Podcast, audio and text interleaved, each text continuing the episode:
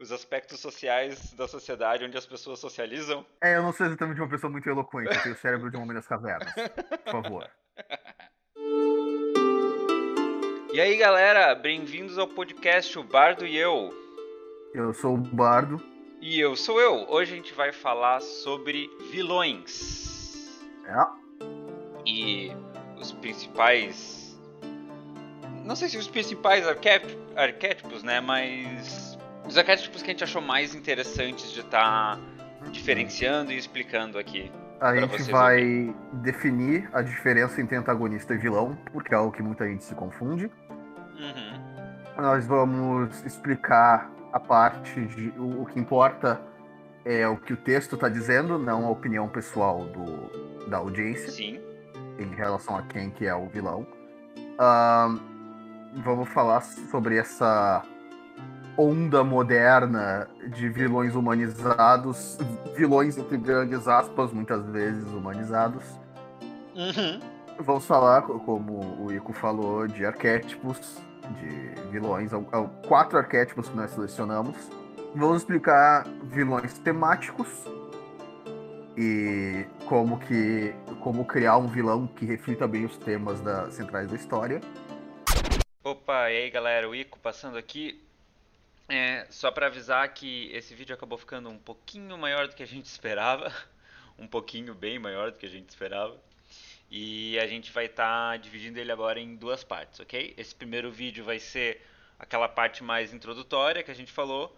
E no próximo vídeo a gente vai ver os arquétipos e os outros assuntos, né, de vilão temático e coisas assim, beleza? Então é isso aí, pessoal podem continuar aproveitando aí esse episódio de O Bardo e Eu. Valeu!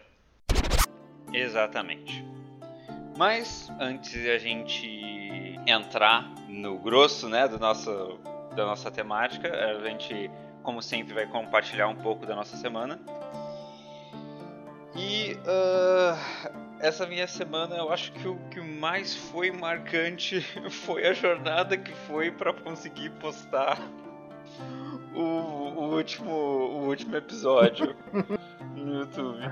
24 horas só de upload. Não, 24 horas só de upload. E dois dias sem dormir direito tentando consertar o, o vídeo. Pra quem que... disse que não é trabalho de verdade. É. O que aconteceu foi que o programa que eu uso para renderizar não estava reconhecendo o programa que eu uso para fazer a, a edição. Principalmente a edição da parte de vídeo do, do YouTube, né? Então, tipo, eu tive que tentar salvar em vários formatos diferentes, cada renderização demorava horas e nenhum dos formatos funcionava.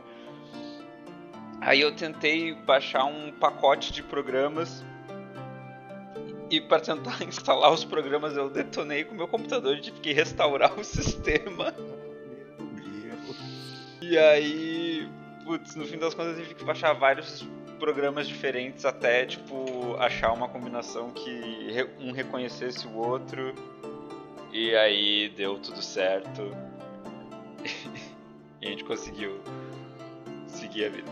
Inclusive, um, a gente fez uma página do nosso podcast no Padrim, para quem quiser estar tá contribuindo com a gente financeiramente para ajudar a, a gente poder se manter no ar sem precisar ficar pegando trabalho extra, coisa assim. A gente consegue é. dar mais atenção pro canal, né? Pois é. é.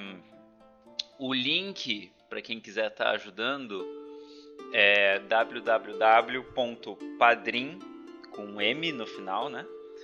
.com.br barra o Bardo e eu cast, tudo junto. Pois é, tipo, não se sintam na obrigação de doar nada, uh, mas, sabe, se vocês, se vocês gostam do conteúdo, não tem como doar, a gente sabe que a situação tá muito feia no Brasil ultimamente. Isso, é, com uh, certeza. Mas assim, só uh, essa versão que tá no YouTube, só de curtir, compartilhar, comentar, já ajuda. A gente vai estar tá colocando o, os episódios anteriores e esse também, claro. Uh, em outras uhum. plataformas como Spotify e iTunes, certo? É, uh, na verdade a gente está botando numa página chamada Anchor uhum. e que é uma página de podcasts, né? Uhum. E através do Anchor, né, a gente vai, ele vai estar tá sendo redistribuídos para Spotify, o iTunes Podcasts, acho que é realmente o nome do uhum. aplicativo, e umas outras plataformas aí que a gente vai estar em breve é, estreando também. Hum, se você estiver nos escutando uma dessas plataformas, só compartilhe o vídeo, sabe, suas redes sociais, com amigos, coisas assim, porque isso já dá uma ajuda muito grande, sabe? Sim. E já que a gente abriu agora, né, a nossa página no Padrim, um, nós vamos estar continuando, né, com os episódios semanais, um, quatro episódios por, por mês, um por semana. E um, todo mês vai ter um quinto episódio que é um review de um filme, uma série, um livro, enfim, depende, cada episódio vai ser uma coisa diferente. E esse review vai ser para os nossos apoiadores do Padrim, que uhum. tiverem na segunda categoria do, do Padrim. No, na página explica um pouco melhor. Só uhum. o desse mês que vai ser é, aberto para todo mundo. Bernardo, tá afim de explicar por quê? É, uh, infelizmente, essa última semana para mim foi definida por raiva e mágoa, porque deu umas merda aqui nos bastidores do, do podcast que eu, que eu, tive que resolver. E logo em seguida eu descubro que o Kentaro Miura morreu, dia 6 de maio. E só foi divulgado mais no final do mês. E como eu já deixei claro nos episódios anteriores, o Berserk é minha história favorita a Berserk salvou minha vida, me ajudou a ser uma pessoa uhum. melhor. E eu tenho me sentido deslocado. Sim. Não parece real. E, portanto, o primeiro review que a gente vai fazer vai ser de Berserk, de 1997, o anime. Uh, o Henrico nunca uhum. assistiu antes, eu já, é. já conheço. E a gente vai maratonar e depois a gente vai gravar um episódio falando a respeito daquela série. Exatamente. Mesmo eu não tendo lido nem assistido Berserk, eu já consigo perceber na mídia, principalmente em anime, mas não só em anime, uhum. como a obra dele foi influente. E só a, toda a movimentação que está tendo nas mídias sociais com a morte dele já mostra assim como ele foi um autor muito amado, né? Tipo, e eu já tenho muito respeito pelo cara. Uhum, só por uhum. isso. Tipo, pra ter ideia da comoção que tá, a galera que joga de Dark Knight no Final Fantasy XIV, que é uma classe altamente inspirada pelo Guts, especialmente o Guts com a Berserker Armor, uh, uhum. fizeram um funeral digital pro Miura, sabe? Caraca. Uh, com o, os bardos dessas guildas tocando músicas do Susumu Jasawa, que é o compositor da série de 97. Então, tipo, Caraca. pessoalmente, eu, eu nunca fui de me afetar, sabe? Por morte no geral. Uh, essa é, tipo, a segunda vez que eu sinto qualquer impacto. E dessa vez bem pior do que a primeira. Porque, tipo, a última vez que uma morte me afetou foi a do Chester Bennington vocalista do Linkin Park. Ah, é, essa pegou pesado. É, e tipo, eu tive que uh, confrontar o fato de que não importa o quanto tu tá se negar, eu ainda era fã de Linkin Park. Hum, uhum. Por mais que eu tenha sido ridicularizado, por mais que a cultura tenha movido pro lado de vamos debochar dessas bandas do começo dos anos 2000. E eu, uhum. como eu já deixei claro, uh, eu era trouxa, eu me importava que os outros uh, tinham a dizer a meu respeito então, tipo, quando o Chester morreu, eu tive que confrontar o fato de que eu tava sendo trouxa, eu passei anos sendo trouxa, sabe? E agora, com a morte do Miura, é, é algo similar, porque havia um certo conforto em saber que mesmo com os hiatos, Berserk sempre estaria ali, sabe? O rei tava no trono e tava tudo ok. Uhum. E agora, não é mais esse o caso. Uh, a gente ainda não sabe quando, gravando esse episódio, pelo menos. A gente não sabe se Berserk vai ser continuado, uh, se uhum. alguém vai dar continuidade. Uh, a gente não menos sabe se o Miura tinha anotações sobre os planos dele, porque ele já tinha dado, deixado claro em entrevistas que ele deu, que ele improvisava muito da trama, então a gente não sabe se Berserk vai. E eu vou ter que aprender a ficar ok com isso, sabe? E ter que voltar a me coçar, porque temporada tempo demais. Tipo, o Miura tinha 50 e poucos anos, velho. Ele não era um, um, um, cara velho, especialmente, especialmente para um país que tão facilmente as pessoas chegam a mais de 90, sabe? Sim, sim, sim. E eu só consigo pensar, tipo, porra, eu tô com 27 e eu não produzo nada há tanto tempo. Mas você comentou que recentemente você voltou a escrever? Uhum, exatamente, movido pela morte do Miura. Que é, como eu já falei, meu autor favorito, alguém cuja influência uh, é palpável no meu próprio trabalho. E é, vamos tentar. Então talvez a gente esteja em breve divulgando aqui um, um trabalho seu pro pessoal ler, né? É, e claro, como a gente vai falar de vilões nesse episódio, nós vamos falar sobre o Griffith. Ah, sim. Não, não, não tenha dúvida disso. Ah, mesmo antes, eu, eu já tinha feito planejamento uh, antes da notícia e já tinha colocado o Griffith como. Ele também já anotações, como criar o vilão perfeito. Uhum. Tá certo então. Entrando agora no nosso assunto principal, vamos começar com definições, né? Botando, vamos começar botando os pingos nos is. É, a diferença entre antagonista e vilão uhum. em uma história. Uh, isso é um problema que vem desde o, tipo, desde o ensino fundamental. Uhum. As defesas do computador, que eu me lembro bastante, pelo menos na minha época, que foi há tipo 20 anos atrás. na minha época. Da... Hoje em dia eu posso falar na minha época sem a menor ironia. Uhum. Eu, eu, eu, sinto Porque, as... porra, velho, tipo, eu, eu me formei há praticamente uma década atrás no ensino médio, velho. Tu, fala isso e eu sinto as rugas no meu rosto, assim. entrando, sabe? Virando uma mecha. Pois é, na nossa época, porque inclusive a gente estudou junto no, no começo do, do ensino fundamental. Uhum. Era muito comum que, tipo, nas aulas de português, uh, os termos antagonista e vilão fossem usados intercalados, Sim, como sinônimos, assim como protagonista e herói também. Aham. Uhum. Era, era bem sinônimo mesmo, assim. Aham, uhum, e tipo, a desmistificação disso, que veio mais lá pela, sei lá, oitava série, começo do ensino médio, uh, foi tipo, em um momento o professor de literatura falou que, ah, por sinal, as duas coisas não são sinônimos, o termo correto é esse. Sim. Uh, então sempre que a gente vai falar de vilão é preciso notar que antagonista e vilão normalmente são a mesma figura. Sim, é, é, é o default, digamos assim, das histórias, né? mas não necessariamente. O protagonista. Eu já vi várias definições diferentes do que é um protagonista. Normalmente, como eu defino, é que é o personagem central cujo arco dele seja o mais importante para o desenvolvimento da história. É, Sim. Inclusive, eu acho que é uma boa definição. Há histórias cuja trama é inteiramente o desenvolvimento do personagem. Sabe? Especialmente Sim. aqueles uh, romances da, das, das irmãs Brontë, Uhum. Sabe? É, é aquelas coisas tipo Orgulho e Preconceito e, e tal, que eu tive que ler na, na faculdade. Uma obra que eu acho interessante de usar para exemplificar isso, de quem realmente é o protagonista de uma história, é o Grande Gatsby. Hum. Que tu vê pelo pelos olhos do amigo do Gatsby, né? Uhum. Tipo, ele é tecnicamente o personagem que tu segue. Uhum. Um, na, é, a história é a visão dele. Mas ele não é o protagonista, o protagonista é o Gatsby.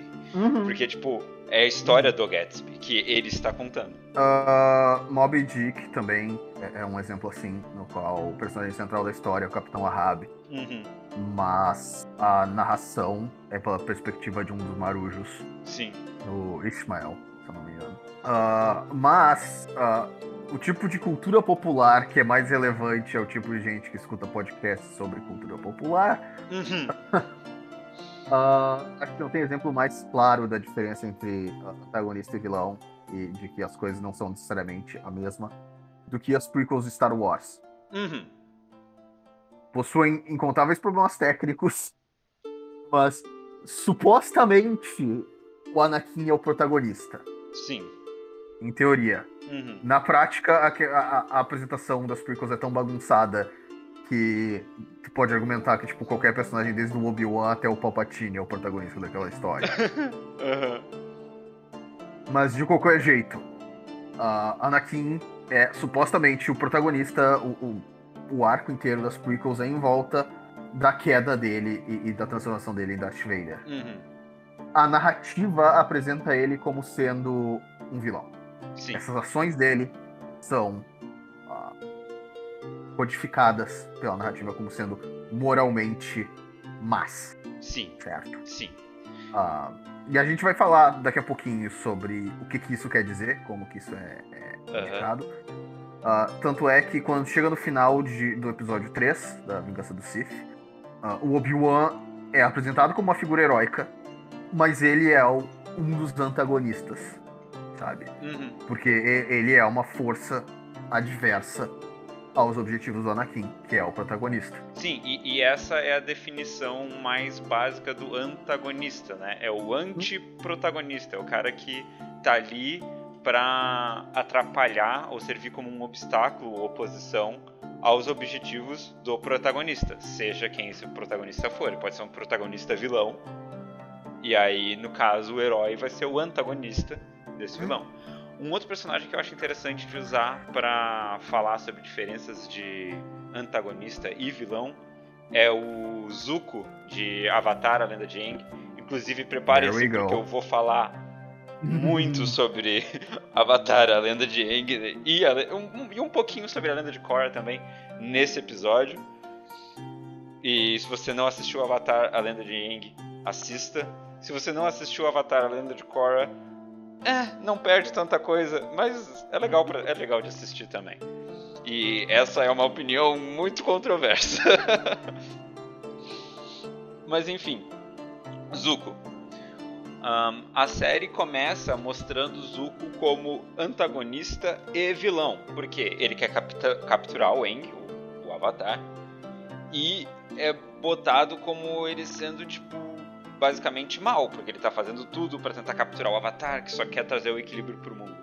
Mas conforme vai, prosse- vai prosseguindo a história do Zuko, você vai entendendo por que, que ele tá naquela situação, por que, que ele tá capturando, tentando capturar o Aang, e ele vai deixando de ser o vilão. Você vai percebendo que o pai dele que é o vilão, que força ele a Uhum. fazer aquilo. E no último, na última, no último livro, inclusive, já vou avisando spoilers de Avatar. Tipo, é é uma série que já existe há bastante tempo, se você Spoiler pra um desenho de 15 anos. É, mas eu sempre gosto de avisar que vai ter spoiler, porque, né? Enfim. Aham. ahn, é, no- na última temporada só que o Zuko deixa de ser um antagonista, porque daí ele resolve entrar pro grupo do, do, Aang, do Avatar, e aí ele deixa de ser um obstáculo, muito pelo contrário, ele começa a ajudar o protagonista. Uhum. Tem um outro exemplo aqui que eu coloquei, que é o arquétipo do Inspetor Javert. Ah, aham. Ah, o nome vem do, do personagem de Miseráveis. Ah, esse tipo de personagem normalmente é um detetive ou um agente da lei Uhum. que tá atrás do protagonista em histórias no qual o protagonista esteja sendo perseguido injustamente. Sim. São poucos os autores e tem culhão de botar a polícia como sendo de fato vilões pela sua mera existência. Uhum. Então, normalmente, esse tipo de personagem ah, é caracterizado como sendo motivado por, por um desejo de fato de, ah, de conseguir justiça por aquelas ações criminosas que o protagonista supostamente teve. Ou seja, são personagens que são colocados numa, numa luz heróica, Sim. mas eles ainda assim são antagonistas porque eles estão perseguindo um protagonista e estão se opondo ao protagonista, sabe? É um exemplo no qual antagonista e vilão não é sinônimo em histórias no qual o protagonista não seja um vilão. Exato. Ahn, curiosidade interessante, ahn, no roteiro que quase foi o roteiro final de Zootopia, o- a história ia ser mais focada no Nick, a raposa, e a, Uhum. e a Judy, a coelha, ia ser um inspetor Javert. Ela- Ela ia estar perseguindo o Nick por causa de empreitadas da vida dele, enfim. É, não foi esse roteiro de Zootopia que eles tiveram que reescrever completamente porque eles se ligaram que eles criaram uma sociedade tão racista que a audiência não ia querer uma volta ao status quo. Um, é, não foi exatamente isso, porque, tipo, a ideia desse primeiro é que não era para ter uma volta do status quo, era para ser uma transformação uhum. na sociedade, né? A, história era sobre uhum. uma transformação na sociedade. Mas eles estavam fazendo por um o filme para um público infantil e o que eles queriam é que as uhum. pessoas se sentissem encantadas pela cidade, pela utopia e que torcessem pela cidade. Então eles a, criaram. A real, tipo, Zootopia ainda é um filme da Disney. Exato. Então, tipo, eles acabaram criando um mundo muito cínico e muito racista e, escroto e eles acharam que uhum. as pessoas não, iam ter o approach que eles queriam em relação uhum. à história. Então eles mudaram bastante uhum. coisa. Mas então, um, e agora pra, diferenciando do antagonista e já aproveitando para engatar no nosso próximo tópico, é, sobre o vilão é o que a moralidade do texto determina, né? Uhum. Não é, é, tipo, é muito importante entender isso, porque moralidade é determinado por aspectos culturais e, e sociais da sociedade como ela existe agora, certo? Os aspectos sociais da sociedade onde as pessoas socializam? É, eu não sou exatamente uma pessoa muito eloquente, eu tenho o cérebro de um homem das cavernas, por favor. Uh, de qualquer jeito, o que eu tô tentando dizer é que moralidade muda com o tempo. Sim. Certo. Então, quando tu vai fazer uma análise de que, se alguém é um vilão numa história, é importante entender o que o texto está apresentando como moral e imoral. Exato. Certo? O, o vilão é aquela pessoa que está fundamental e moralmente errada na história, né? Exato. Uh, em termos de filmes, normalmente vilões são mostrados, tipo, a câmera vê eles sempre de baixo. Uhum. De baixo para cima, assim, né? Uhum. Sim, para aumentar a presença deles. Uh, é comum que eles veem o que é chamado da encarada de Kubrick, que é quando o personagem abaixa a cabeça e encara para frente, uhum. sabe? Que dá um aspecto mais sinistro à, à, àquela figura. Sim, sim. Uh, vilões normalmente vão se vestir com cores escuras sabe? Uhum. Uh, cavanhaque é quase sempre coisa de vilão. uh, onde, ou até mesmo onde o personagem tem cicatrizes e o quão graves são aquelas cicatrizes, sabe? Uhum. Todas essas são usados para indicar quem que é o, o vilão. Não, necessariamente, não é nem necessariamente uma questão de quais ações são feitas, uhum. sabe? Uh, em termos uh, de escrita, uh, as palavras que tu associa ao personagem são muito importantes, sabe? Sim. Vilões tão, são quase sempre descritos com adjetivos mais negativos, uhum. sabe? Que, que, apresentam um aspecto de condenação, não só as ações deles, mas, mas a mera existência deles. Sim. E quando tem aspectos, né, adjetivos positivos atrelados ao vilão, geralmente tem um uhum. aspecto sinistro sobre ele, sobre como, tipo. Um, uhum o, o fato do, do, vilão ser superior às pessoas é uma ameaça, ou o fato do vilão ser atraente ou apelativo para as pessoas uhum. é algo que tipo deixa uhum. as pessoas hipnotizadas ou. Uhum. uhum. Uhum. Se uma vilã for gostosa, pode crer que, tipo, ela vai aparecer seminua. Uhum. Enquanto que a mocinha que, se, que sabe, seja esteticamente tão atraente quanto, uhum. vai, vai estar com, com, com mais da sua pele coberta. Uhum. Sabe? Isso é, isso é um clichê velho pra caralho, um clichê bem misógino, não precisa nem ser dito, né? Uh, mas ainda assim, é um clichê velho e é um clichê por, por motivos. E claro, se um dos personagens que é repetidamente mostrado como estando correto, condena o personagem, um antagonista, normalmente, certeza que aquele antagonista é, está sendo considerado um vilão pela uhum. trama certo. Afinal de contas, faz bastante sentido. O símbolo da moralidade da história uhum. diz que esse cara é um pau no cu. Demonstrações de bondade são bem mais universais do que demonstrações de maldade. Existe esse uhum. conceito de salvar o gato, certo? Esse conceito ah. de... Ah, tá, salvar o gato da árvore? Aham. Aham. Sabe? Tu introduz um personagem fazendo algo de bom. Uhum. E isso mostra que, que ele é uma boa pessoa. E boas ações tendem a ser bem mais universais, coisas como caridade, uh, boa educação, sabe? Tratar as pessoas com decência. Uhum. Uh, muitas vezes o, o, o personagem está moralmente correto, é estabelecido por ser talvez a única pessoa que trate com qualquer bondade aos seus subalternos Uhum. ou aqueles membros da sociedade que sejam considerados como inferiores, entre aspas. Ah, se o personagem em questão é um policial, um soldado, um agente secreto, um super-herói, ah, ele muitas vezes ah, vai ser educado com a garçonete, Sim. enquanto que o- talvez o seu chefe seja rude com, com os atendentes do restaurante, sabe? Coisas assim. E e isso também é uma coisa muito interessante, porque, tipo, enquanto ahn, ações de respeito, boa educação, bondade no geral, né? No ser gente Uhum. boa com pessoas, Uhum. gera- é universalmente bom, não importa com quem. ele- o cara pode estar fazendo isso com o vilão. A menos que ele tenha Uhum. acabado de ver o vilão, tipo, matar alguém e tenha dito, ó, parabéns. Mas é que, tipo, quando ele tá simplesmente sendo ahn, bom com alguém, mesmo que essa pessoa seja má, pura e simplesmente pela personalidade dele, Uhum. tu sempre vai ver isso como uma característica de uma pessoa boa. Enquanto, por exemplo, Uhum. ahn, ações mais universalmente más, como assassinato, as- Uhum. muitas vezes podem ser botadas como algo do bem, dependendo de quem, a- de, de quem está sendo assassinado, né?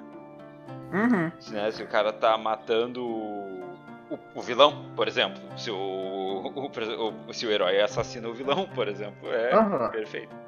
O- um dos melhores exemplos que tem no cinema desse tipo de introdução é o primeiro The Raid, ou acho que ficou Operação Invasão, Uhum. versão brasileira. De qualquer jeito.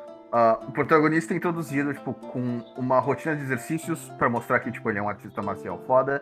Uhum. Ah, ele se levanta cedo para ir pro trabalho, ele beija a esposa que tá grávida, e ele é o cara que, tipo, tá o tempo todo ah, tentando ajudar o civil. Ele é um policial. Uhum. Ah, e ele, tipo, enquanto o resto do, do esquadrão dele, quando eles estão invadindo, tipo, uma. como uma favela vertical, sabe? Um prédio que é literalmente território de gangue. O resto do esquadrão dele tá, tipo, empurrando os civis contra a parede, mandando eles saírem do caminho, ah, derrubando sacola dos civis. E o protagonista é o cara que tá, tipo, não só auxiliando aqueles civis, como também dando um xingão nos colegas e falando, tipo, ei, não é, não é, não é para isso que a gente tá aqui. Aham. Em contrapartida, o vilão é introduzido executando a sangue frio ah, uma série de prisioneiros com um revólver. Uhum. E os prisioneiros estão todos rendidos, eles estão tipo de joelhos no chão, com, com as mãos amarradas. E o vilão chega por trás de cada um deles, bota o revólver na nuca e dispara. Quando ele chega no último, o, o martelo clica porque o, o, o cilindro tá vazio. Uhum. Acabaram as balas do revólver. Então o vilão coloca o revólver tipo, no ombro do prisioneiro e fala, tipo, não se mexe. E vai até a gaveta. Ele abre a gaveta e puxa um martelo. E nesse momento tu vê rolando da gaveta mais balas do revólver. E aí ele chega pra matar o prisioneiro com aquele martelo, Uhum. sabe? O que imediatamente te indica que não é só uma questão de que, ah, esse cara mata, é uma questão de, ou ele é extremamente cruel, ele é desnecessariamente cruel com seus métodos. Sim. Ahn, É, você pode. Isso é uma ótima forma de, tipo, você mostrar o seu vilão, né? Não só uma questão Uhum. de, tipo, o- fazer um ato de maldade, mas os comos, os porquês e os quens são muito Uhum. importantes. Porque muitas vezes, Uhum. por exemplo, você tem aquele vilão que, tipo, ah, ele é horrível porque ele queimou uma cidade inteira. ahn, ou matou os orfanatos e tal. Matou os orfanatos é ótimo, né? Incendiou o Uhum. orfanato, sei lá, enfim. come- Cometeu atos de maldade gerais, assim. O público. Chutou o cachorro. É. Usou spray de pimenta no cachorro que tava só passando pela rua. Não, então, aí já começa a entrar num âmbito mais pessoal, que é onde eu quero chegar. Porque ah, a- um- é um- isso é um fenômeno muito estranho. A plateia tende a simpatizar mais com um animal que não insignificante do que com um, um humano insignificante. Por exemplo, se aparecer um cachorro fofinho e ele mata o cachorro, a pessoa vai ficar mais sentida pelo cachorro do que, tipo, se ele matasse um um mendigo aleatório, tá ligado? Uh, ok, primeiro, sociedade odeia o sem teto. Uhum. Muita gente na audiência, se o vilão mata um mendigo, a pessoa fica convencida de que o vilão na real tá fazendo a coisa certa. Ok, um Ah. transeunte qualquer. Segundo, animais são indefesos. Exato. Animais são inocentes. Animais não possuem falhas de personalidade. Uhum. Quando tem qualquer elenco, é possível que qualquer personagem daqueles seja detestado pela tua audiência. Tipo, tem gente que não suporta o Super-Homem e o Capitão América porque eles são perfeitinhos demais. Exato. Aham. Pra mostrar que, tipo, a pessoa, tipo, o personagem ser uma pessoa decente não é necessariamente uma garantia de que a plateia vai simpatizar com aquele personagem. Uhum. Enquanto que um animal, animal não é gente, animal não é pessoa, animal. Ok, eles têm traços de personalidade, quem, quem tem bicho sabe disso. Uhum. Ah, mas eles não possuem exatamente falhas De morais. caráter, é. É, falhas de caráter. Então, maltratar um animal é, é, um, é, é bem universal como um símbolo de maldade. Assim como salvar o animal é bem universal como um símbolo de bondade. E- e- exato, mas ainda assim é muito engraçado que as pessoas tendem a se importar mais com os animais do que com os seres humanos. Mas enfim, onde eu quero chegar é o seguinte: se o vilão só é demonstrado fazendo atos gerais de maldade por mundo, às vezes Uhum. é difícil da audiência conectar com esses atos de maldade num nível pessoal. Então o que o autor faz geralmente é o vilão sequestra a mocinha, o, o vilão mata o melhor amigo do personagem principal, ou o mentor do personagem principal. Porque daí você Uhum. mostra num nível pessoal pra audiência como esse cara é mau. Ó, e, e é- tem um excelente exemplo disso em Avatar mesmo. Porque o Zuko é conivente com o genocídio. Uhum. E ele tem um arco de redenção. Sim. Porque a gente nunca viu ele participando do, do genocídio, sabe? Aham. Mas ainda assim, ele é conivente. Aham. Ah, e o General Airo também. O general Airo comandou o genocídio. Exato. Ele invadiu o Bassin C. Exato. Mas como não é mostrado isso, Uhum.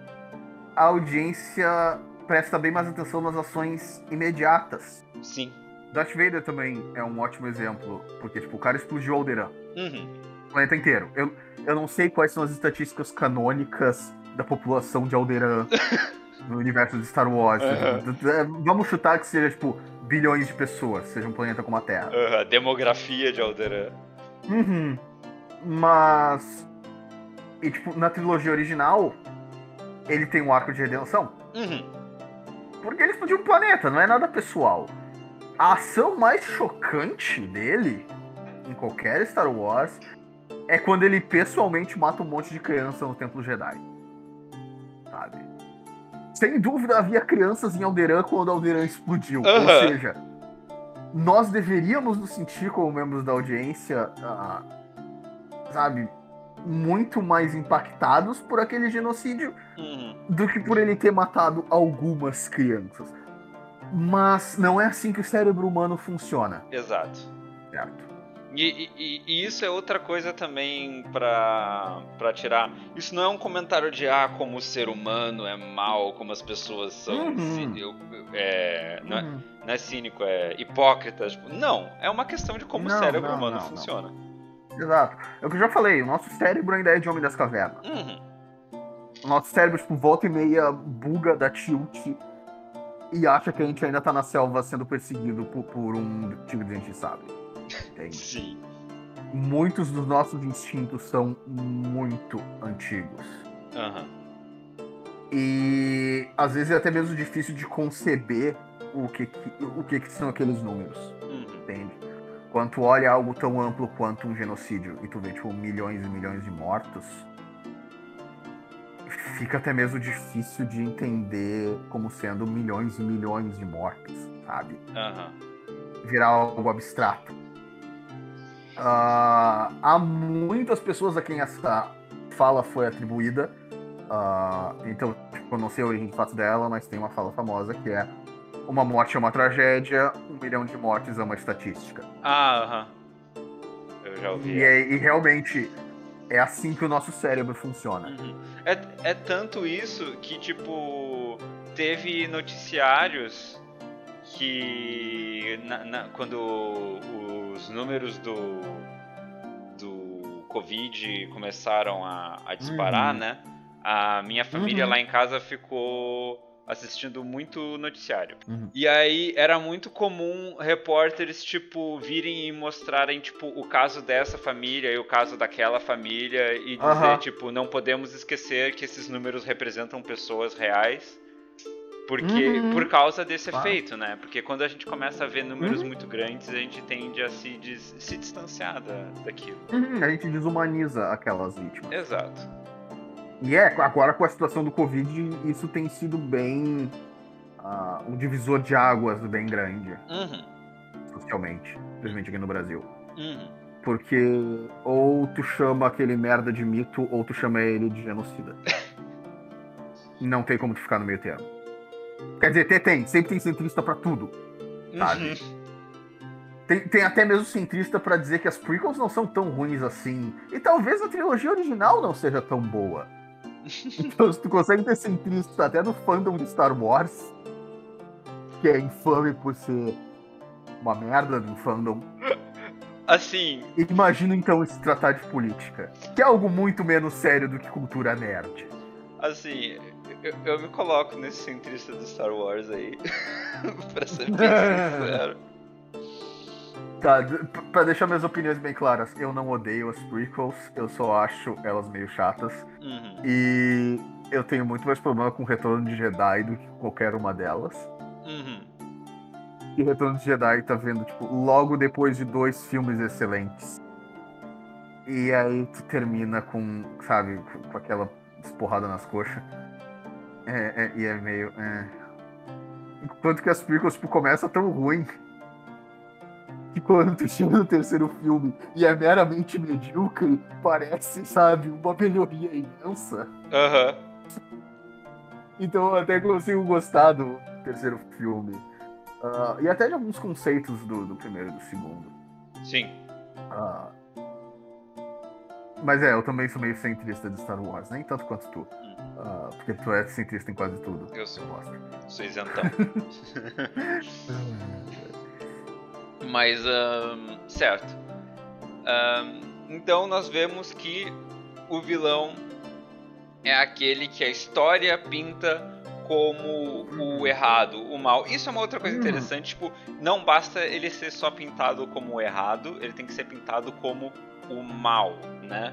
Porque, tipo, Uhum. além de estar errado, ele tem que ter um certo nível de poder pra forçar essa mentalidade errada dele, né? Tipo, por exemplo, ahn, o capanga que o policial pega pra interrogar, que é tipo cruel e é um ladrão e aquela história tá pintando ele como mal co- como errado e até como mal às vezes, tipo, ele não é o vilão, ele é só tipo um bostinha que o herói pegou pra coisar, entende?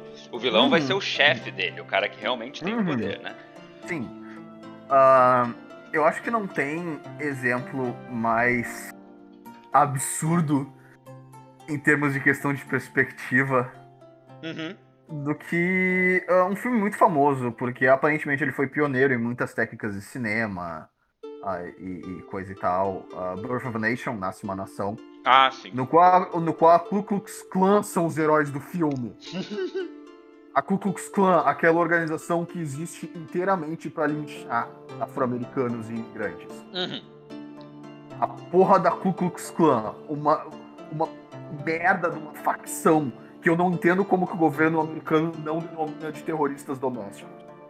A Ku Klux Klan, uma organização inteiramente dedicada ao conceito de racismo. Sim, é, eu acho que a gente já entendeu quem é a Ku Klux Klan. E eles são os heróis da porra do filme, porque eles chegam no final pra linchar aqueles negros monstruosos que estavam roubando as mulheres brancas. Sabe? É é uma situação que, meu Deus, tu assiste hoje em dia, tu fica tipo, que absurdo é esse? Aham. Não só é é uma caricatura grotesca da população negra dos Estados Unidos, sabe? Uma caricatura extremamente ofensiva, até, sabe, até mesmo se utilizando de blackface, que é aquela técnica Hum. no qual tu pinta a cara de um ator branco, tu pinta a cara dele de preto e faz um lábio exagerado com a maquiagem. Life, Ah. hack, life hack, pra você não precisar contratar atores negros pro seu filme. Que horror! Uh, eu tenho certeza que Hollywood vai usar cada vez mais, então, se esse é o caso. Eu, eu imaginei agora um vídeo do Five Minutes Craft ensinando a, a fazer blackface. Uh, considerando a maneira como os executivos da Warner e o Joss Whedon, aquele merda, trataram o Ray Fisher, o ator do Cyborg, prepare-se para a próxima aparição do Cyborg no, no universo da DC ser um ator branco em blackface fucking Christ. Como isso ainda é um problema? 100 anos depois, velho. Puta que pariu. Sem, sempre tem algum branquelo mauricinho sem noção para aparecer de blackface numa festa de fantasia no Halloween. Sempre. Né? Todo ano isso acontece. Caralho. Porra. E só, tipo, em termos visual, é, é muito Uncanny Valley. Tipo, não parece uma pessoa negra. Sim eu, eu, não consigo nem entender, tipo, a partir desse aspecto. Qual é a moral de fazer se não pra zoar a, a, cor da pele de outra pessoa? Exato, a cor da pele e, e, e as feições faciais. Sabe? Uhum. Tipo, porra, velho, vai tomar no cu. É, é, é, bem vai tomar no cu. Sim, e, e Birth of a Nation, famosíssimo exemplo do uso de blackface pra, deliberadamente, pra demonização. Tem gente que ainda defende o uso de blackface em alguns desses filmes antigos. Uh, foi, essa, exemplo, foi de... essa técnica inovadora que ele usou da cinematográfica? Talvez. Mas tem outros filmes dessa época, como por exemplo The Jazz Singer, que é sobre um cantor judeu de jazz. Hum. E que ele faz blackface para poder cantar jazz num clube negro, uma coisa assim. Bora e aí tem gente que. que é, que tem herói. gente que ainda defende. Tem gente que ainda defende o uso de blackface em filmes como esse, porque estava fazendo um comentário social. Birth of a Nation, ninguém bota a mão no fogo para defender. Sim. Ninguém. Mas, também pudera, ah. né? Olha, cara. A gente vive num mundo no qual Donald Trump foi presidente dos Estados Unidos. E Jair Bolsonaro ainda é o presidente do Brasil. Fato. Tá? Não se surpreenda se tiver alguém nos comentários defendendo o blackface e chamando a gente comunista e viado. Hum. Porque isso realmente, isso realmente reforça o teu ponto, cara. Qual o ponto? Exato. Exato. Qual o ponto? A gente vai falar um pouco sobre o que eu vi sendo jogado pela, pela internet. Uh, que a gente tá vivendo na era do vilão. Ah, sim. Uhum. Porque cada vez mais os vilões estão sendo humanizados, uh, cada vez mais há mais filmes e séries uh, pela perspectiva do vilão. E eu gostaria Sim. de dizer que essa ideia é, é tipo uma pilha de bosta. Uh, antes é uma gente... das ideias mais idiotas que eu já vi. Antes da gente entrar nesse contexto, tem uma coisa que eu acho interessante a gente falar também sobre hum. vilão, hum. que é justamente hum. tipo o porquê que as pessoas amam tantos, tantos vilões, né? Porque uhum. a gente tá falando sobre como o vilão é a história que é, é, o cara que a história pinta como o errado e como o como uhum. o mal e tal. E tipo, tá, as... pra, pra, começar, vamos tirar o elefante da sala. Tem muita gente que concorda com o vilão. Tem, tem muita gente que concorda com o vilão. Especialmente nem... quando é um vilão politicamente motivado, sabe? Uhum. Motivado por alguma ideologia política. Tem muita gente que concorda com o vilão. Sim. Não era nem nesse ponto que eu ia entrar, mas sim, real. Uhum. Mas um, que um problema que se tem quando escrevendo vilão, quando está escrevendo vilão, é que quando você faz o seu vilão ser muito é, cartunisticamente mal, tipo, ele é mal porque ele é mal e ele é mal. E ele é simplesmente uma antítese do mal e nada mais, e tu não consegue nem enxergar ele uma como. Antítese do mal? Uma antítese do mal, não. Antítese desculpa. Uma. uma. Personificação. Personificação, obrigado. Uma personificação do mal e nada mais. O mal consegue ver ele como personagem. Então é uhum. muito comum um, obras botarem características humanizadoras nos vilões. Às vezes pode ser uhum. sutil, como, como simplesmente uma cicatriz nele e nada mais. Então, tipo, tu mostra um Uhum. pouco da vulnerabilidade do vilão através daquilo, e aí ele se torna Uhum. mais empático com a audiência. E às vezes até Ah, são. Falou em cicatriz, mas eu acho importante colocar um adendo que muitas cicatrizes são usadas pra desfigurar o vilão e desumanizar ele também. Sim, Dependendo do quão grave for a cicatriz, ah, especialmente se for uma cicatriz no rosto, muitas vezes é usado pra mostrar que o vilão, tipo, é. Eu odeio usar esse termo, mas sub-humano. sabe? Muitas vezes a narrativa tá indicando o vilão como sendo sub-humano, o que é algo problemático pra caralho, mas fazer o que? Ainda é muito feito ah, no cinema e literatura, especialmente. Eu, eu, ain, eu concordo com isso, mas eu ainda acho Uhum. que mesmo nesses casos, ela tem um pouco desse efeito que eu, que eu falei. Porque, como eu disse, Uhum. ela demonstra o so- que, o, o que o vilão foi, sofreu. Uhum. So- e, e sofrimento é Uhum. uma coisa que causa. tende a causar muita. muita empatia, né? Uhum. E. Então, pode ir desde isso até, tipo. ahn, realmente ter um- uma história de fundo de por que, que o vilão é assim. Ou demonstra vários momentos pessoais do vilão e mostra os traços de personalidade deles. Uhum. Até, tipo, qual é a comida favorita do vilão e etc. Ah, e tem vezes no qual o vilão é simplesmente mais divertido. Tem. E tem vezes que o vilão é simplesmente mais divertido. Ah, o- um bom exemplo disso, ah, voltando a me assombrar, ah, tem dois vilões, vilões, entre grandes aspas, em Vikings. Uhum. ah, que eu já te falei, né? Que são tipo os vikings neonazistas. Aham. Exceto que por serem vikings, eles são proto-nazistas. Mas de qualquer jeito. Eles têm tipo a cara toda tatuada. Eles Uhum. falam em ah, queimar cristãos e saquear. Numa série chamada Vikings. Uhum. Que é sobre vikings. Uhum. Que matam cristãos e saqueiam. Sim. E, tipo, a forma, a- a- até mesmo tipo, a trilha sonora que toca quando eles estão em cena e falando, a forma como eles são enquadrados, sabe? Uhum. A- toda a cinematografia em volta deles mostra que aqueles ali são os vikings malvados. Mas eles agem da exata mesma forma que os vikings, entre aspas, bons. Uhum. A diferença é que eles se divertem ao fazer isso. Aham.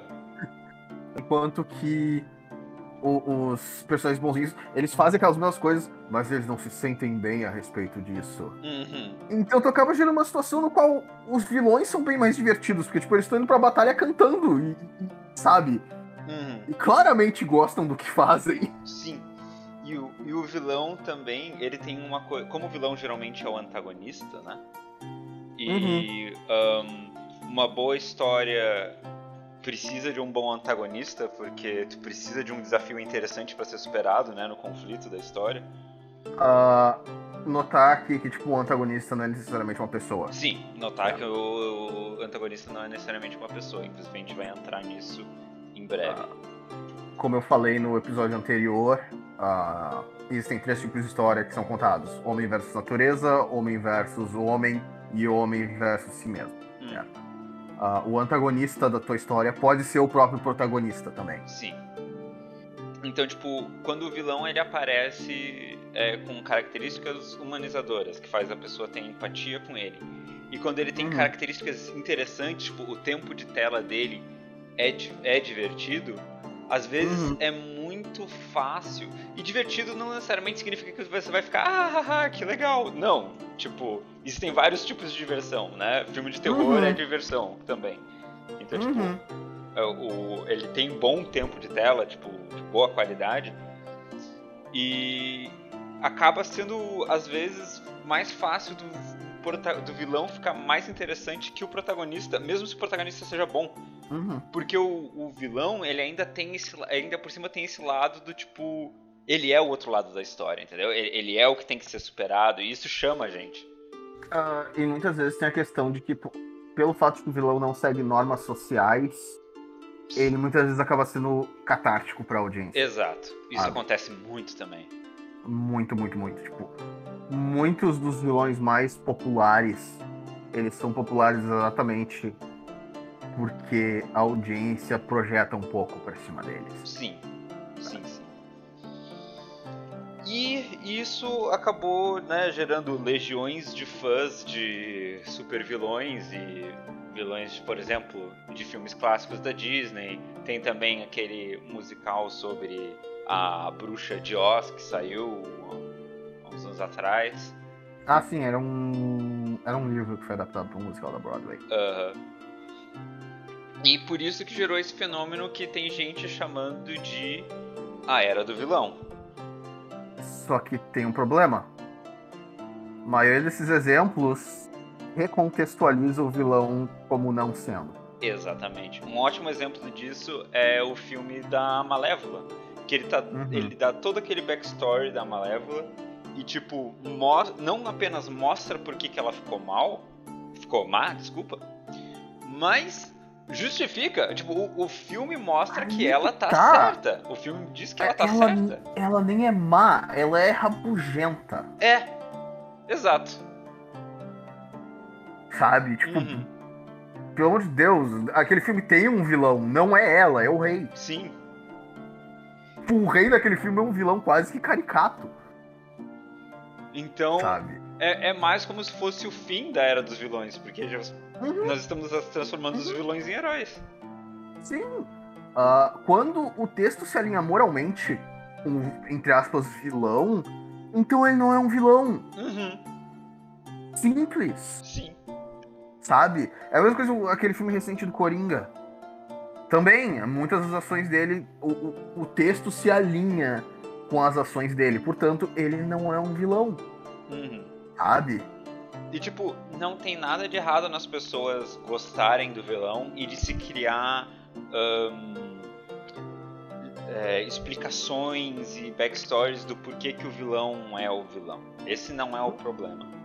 Mas começa a ser um problema quando, tipo, toda vez que a gente tem um vilão interessante, ele deixa de ser um vilão. Então, tipo, ahn, o, o mundo da obra começa a ficar menos interessante, porque não Uhum. né? Tipo, todo Uhum. mundo é bonzinho. E aí, E- as únicas aí- pessoas que não são bonzinhas, que são os vilões que sobram, são os vilões que são um pé no saco. Uhum.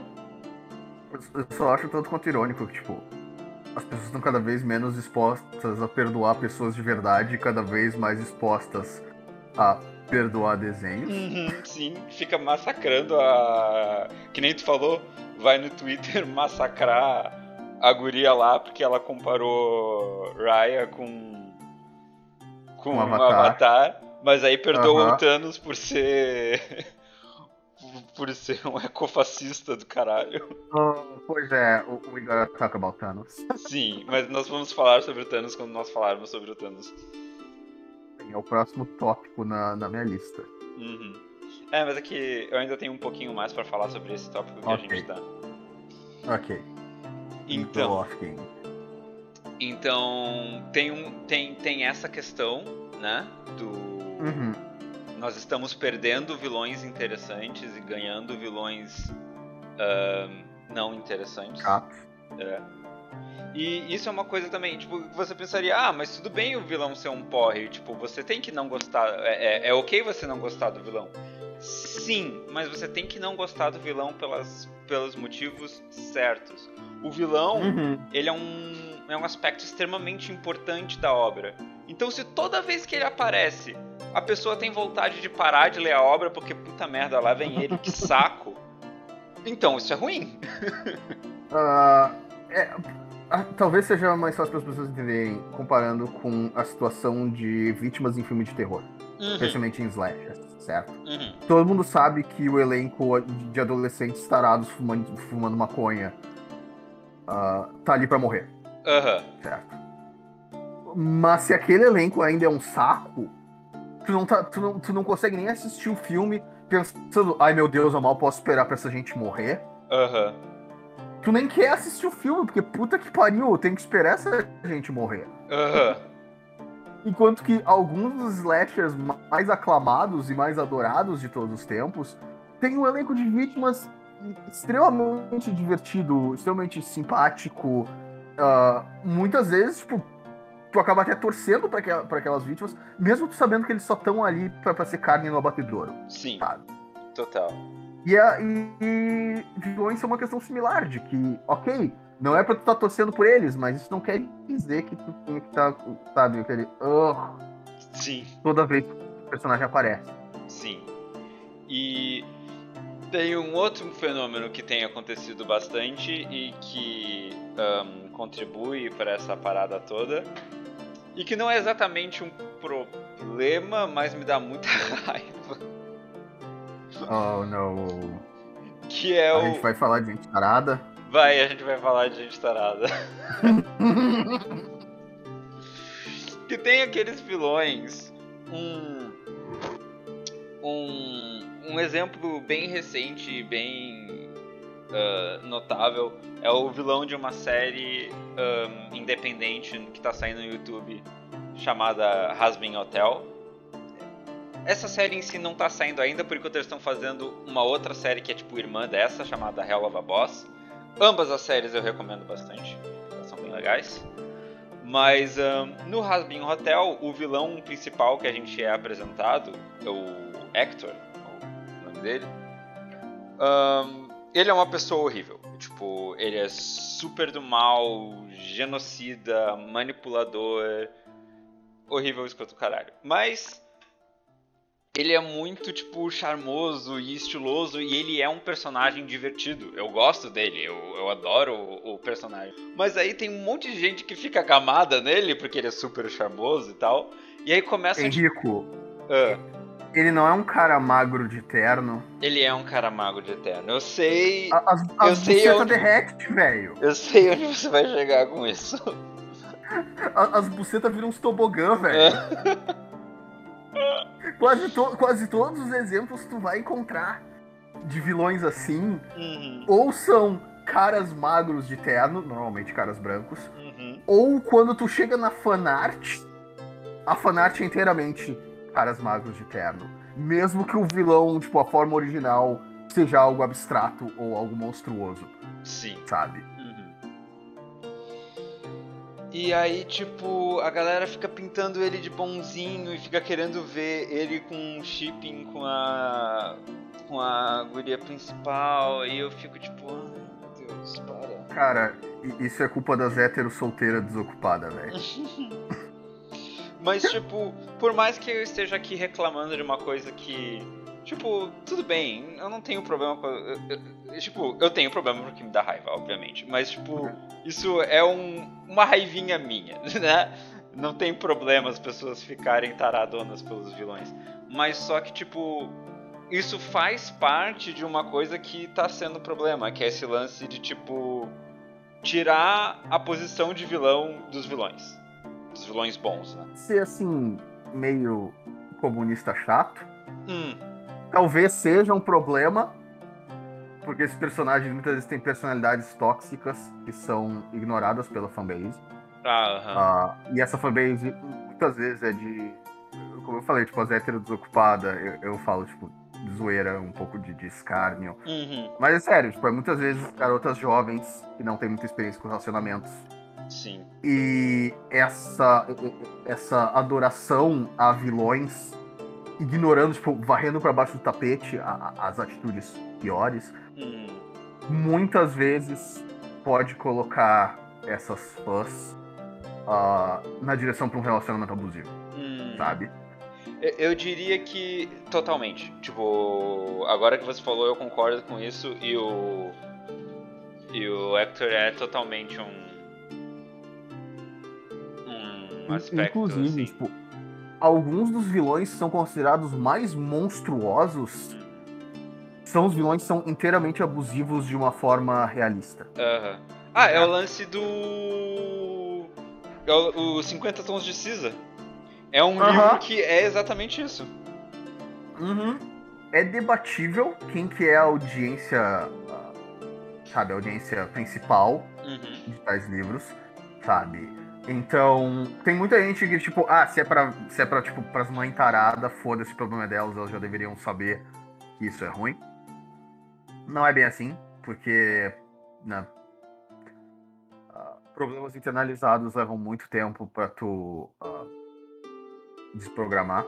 Aham. Mas o que não é debatível é que, tipo, muitas dessas mulheres foram atrás de clubes BDSM, tendo aquela visão totalmente distorcida do que é. E, tipo, a comunidade de Kink teve muita explicação a fazer e dizer, tipo, não, não é assim. Sabe? Tem vários relatos ah, de dons profissionais dominadores profissionais, Aham. ah, tiveram que explicar para clientes novas que os procuraram por causa daqueles livros Uhum. ah, que, brother, não é assim que funciona. Sim, sim. E, e, tipo, tem uma outra coisa também, tanto para as fãs adolescentes quanto para para fãs adultos, né? E aproveitando aqui para lembrar que fantasias de, de, de relacionamento abusivo não são reforçadas só para o público feminino, são reforçadas para o público masculino também, né?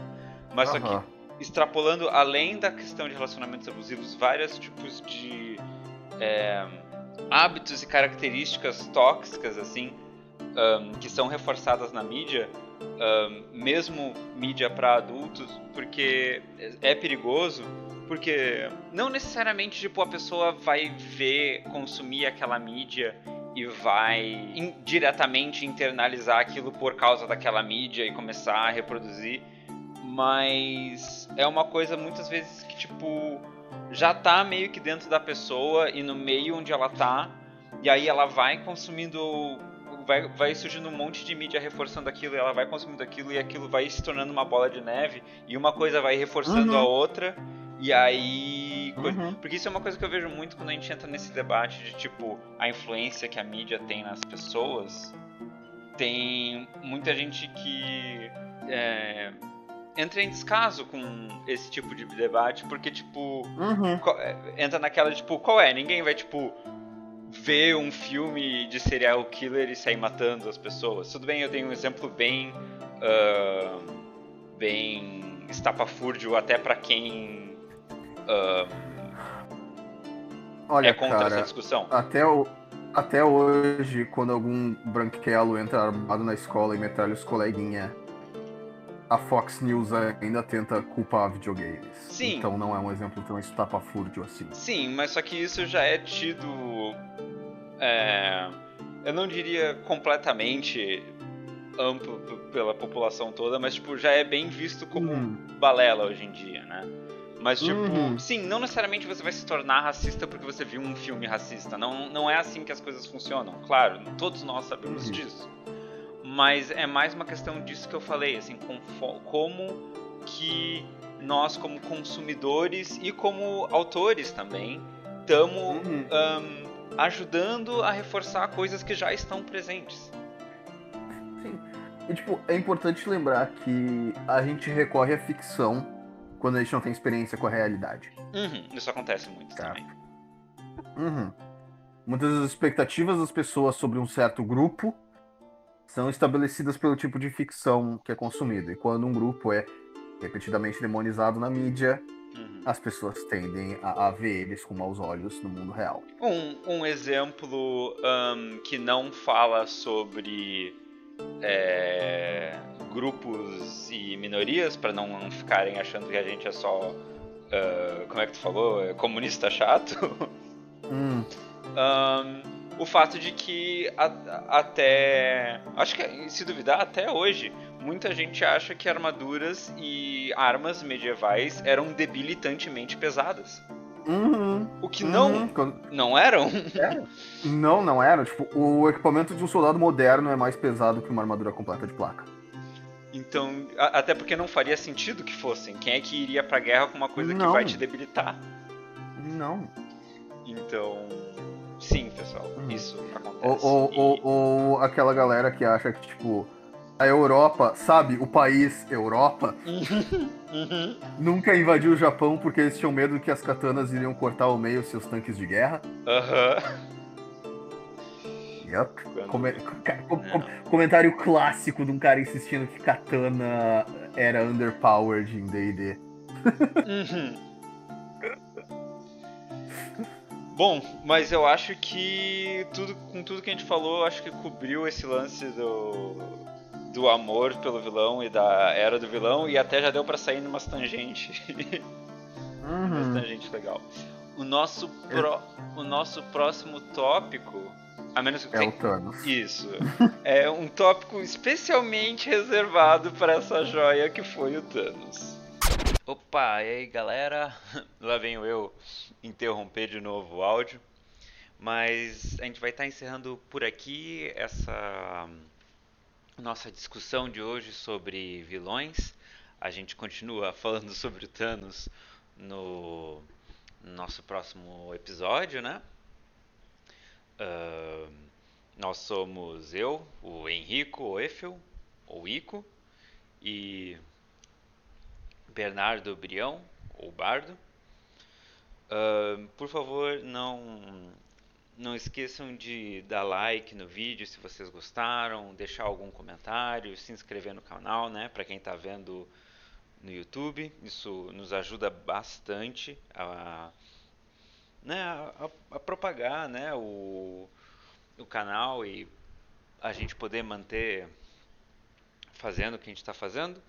Um, quem está ouvindo isso em outras plataformas é, compartilhar com quem você acha que ia ser legal de estar tá ouvindo também, principalmente pessoas que assim se interessam em escrever ou fazer histórias, né?